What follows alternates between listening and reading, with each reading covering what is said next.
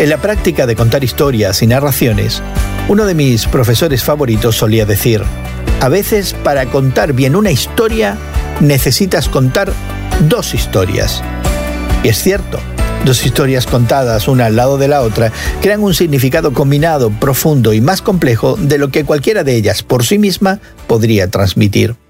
Oye la palabra en el capítulo 5 de Marcos, la historia de la hija de Jairo y la historia de una mujer con hemorragia crónica son dos historias destinadas a contarse y entenderse juntas.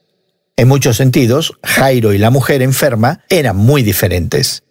Jairo era un líder respetado, educado y con bienes, un hombre de familia.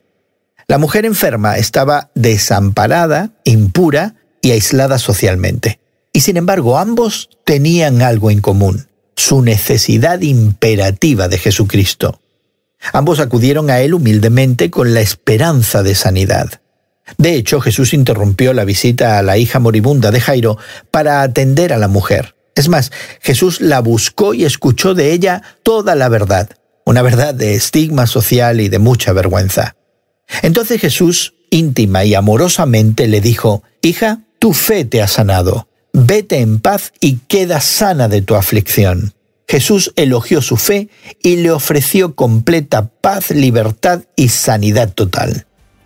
¿Y tú? ¿Estás en necesidad de la sanidad de Cristo? Lleva tus heridas sociales, emocionales o físicas a Jesús en el día de hoy y dile toda la verdad creyendo en Él. Hoy en la Palabra es una nueva forma de estudiar la Biblia cada día. Encuentra Hoy en la Palabra en tu plataforma de podcast favorita. Más información en hoyenlapalabra.org.